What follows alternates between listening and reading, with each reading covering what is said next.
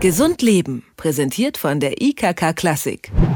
Freier Fall, offenes Meer oder der Meuchelmörder in einer dunklen Gasse im Schlaf können wir unseren schlimmsten Ängsten begegnen und unsere Albträume können dabei erschreckend realistisch sein und nicht nur kleine Kinder verstören oder in Angst versetzen, sondern eben auch erwachsene Menschen. Aber muss das eigentlich sein? Kann man Albträume vielleicht abschalten oder verhindern? Das frage ich Michael Schredel. Er ist Psychologe und Traumforscher und leitet ein Schlaflabor in Mannheim. Schönen guten Tag, Herr Schredel.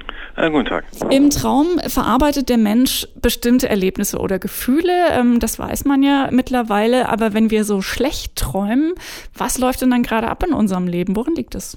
Also die Albträume, Träume mit stark negativen Emotionen darstellen, sind natürlich auch ein Versuch, Stress oder andere Dinge, die im Leben vorgefallen sind, zu verarbeiten. Nur der Versuch äh, scheitert sozusagen und endet dann beim Albtraum mit dem Aufwachen. Und deshalb ist es auch wichtig, mit den Albträumen während des Tages zu arbeiten.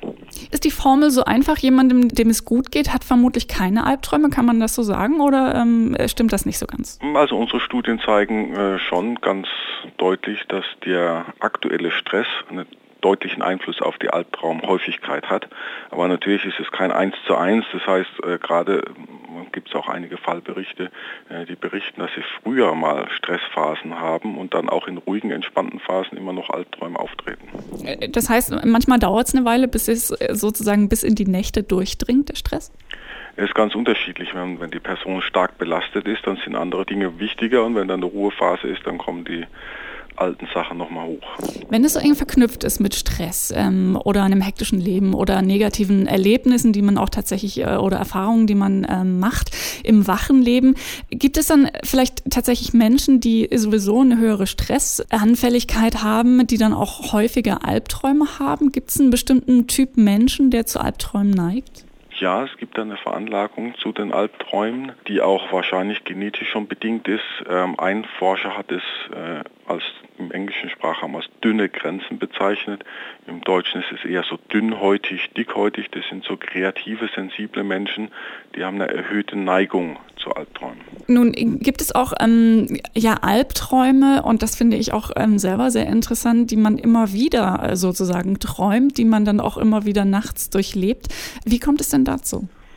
Wir sprechen dann von wiederkehrenden Träumen, wo bestimmte Themen oder Situationen immer wieder kommen und im Traum nicht gelöst werden. Die Grundidee dabei ist, dass irgendwas im Wachzustand gelernt werden muss, damit der Traum nicht mehr wiederkommt. Also der, diese wiederkehrenden Träume zeigen an, äh, dass es darum geht, eine neue Fähigkeit zu erlernen.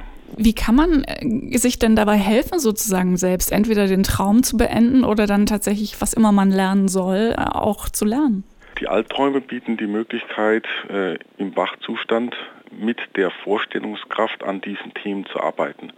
Das heißt, die Idee ist, dieses neue Lernen geht auch so vor, dass man den Albtraum sich vorstellt und in der Wachfantasie sich ausmalt, die Situation, die im Traum gewesen ist, zu lösen. Also Helfer zu holen, äh, stärker zu sein, also jemand zu konfrontieren im Traum. Das heißt, im Wachzustand werden diese neuen Ideen in der Vorstellung geübt und gelernt. Das setzt natürlich voraus, dass man sich an die Träume auch ähm, ziemlich präzise erinnern kann. Es, es gibt keine Albträume, die so schlimm sind, dass man beim Aufwachen gar nicht mehr dran denken will, oder? Äh, nein, Albträume werden in der Regel sehr gut erinnert weil man praktisch direkt aus dem Traumgeschehen aufwacht. Es gibt noch ein anderes Phänomen, das wir als nächtliches Aufschrecken bezeichnen, das im Tiefschlaf stattfindet, auch mit sehr starker Angst. Da ist es so, dass die Personen sich nicht erinnern können, aber das ist ein, eine andere Schlafstörung sozusagen als äh, Albträume. Nun haben Sie ja gerade beschrieben, wie man sich auch im, Wachzustand oder tagsüber mit diesen Albträumen auseinandersetzen kann, um zu einer Lösung sozusagen zu bekommen. Ist es denn tatsächlich schädlich, wenn man so wiederkehrende Albträume hat und sich nicht damit auseinandersetzt, also wenn man das einfach so mit dabei belässt? Äh, schädlich ist immer äh, natürlich eine Definitionsfrage. In der Regel äh, sind Albträume, gerade wenn sie einmal pro Woche oder häufiger auftreten, sehr belastend und dieses einfache Therapieverfahren vermindert die Belastung und steigert natürlich die Lebensqualität. Ich habe mal gehört, dass es auch sowas gibt, in, in Englisch heißt es Lucid Dreaming, ähm, dass man auch da sozusagen nicht im Wachzustand, sondern direkt im Traum Einfluss nehmen könnte darauf, in welche Richtung sich der Traum entwickelt. Ist das ein Mythos? Es gibt äh, eine Technik, die im Deutschen als Klartraum bezeichnet wird oder Klarträumen, im Englischsprachigen als Lucid Dreaming bezeichnet wird.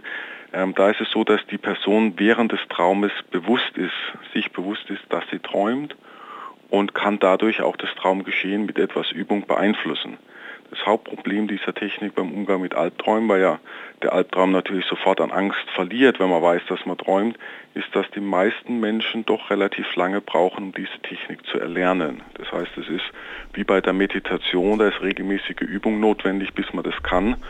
Und die Umgestaltungstechnik, also das neue Ende für den Traumsuchen, ist einfacher und schneller anwendbar. Das heißt, empfehlenswert ist natürlich dann äh, vermutlich eher oder vielleicht auch einfacher, das im Wachzustand äh, sich vorzunehmen. Braucht man äh, dafür professionelle Begleitung oder reicht es auch, wenn man, weiß ich nicht, ähm, sich seine Träume aufschreibt und sich sozusagen selber ein bisschen äh, intensiver damit befasst? Ja, also die Methode ist so einfach, dass man sie selbst anwenden kann. Und das heißt also diese Idee der Konfrontation, also das Aufschreiben, Bewältigen im Fantasiezustand während des Wachen und äh, einüben über zwei Wochen einmal pro Tag, das kann man selbstständig durchführen. Und nur wenn das nicht funktioniert oder wenn das zu schwierig wird, dann braucht man professionelle Hilfe. Man kann also etwas tun gegen Albträume. Darüber habe ich äh, gesprochen mit dem Psychologen und Traumforscher Michael Schredel vom Zentralinstitut für seelische Gesundheit in Mannheim. Ich sage vielen herzlichen Dank dafür, Herr Schredel. Bitte. Gesund Leben, präsentiert von der IKK Klassik, gibt es auch zum Nachhören als Podcast.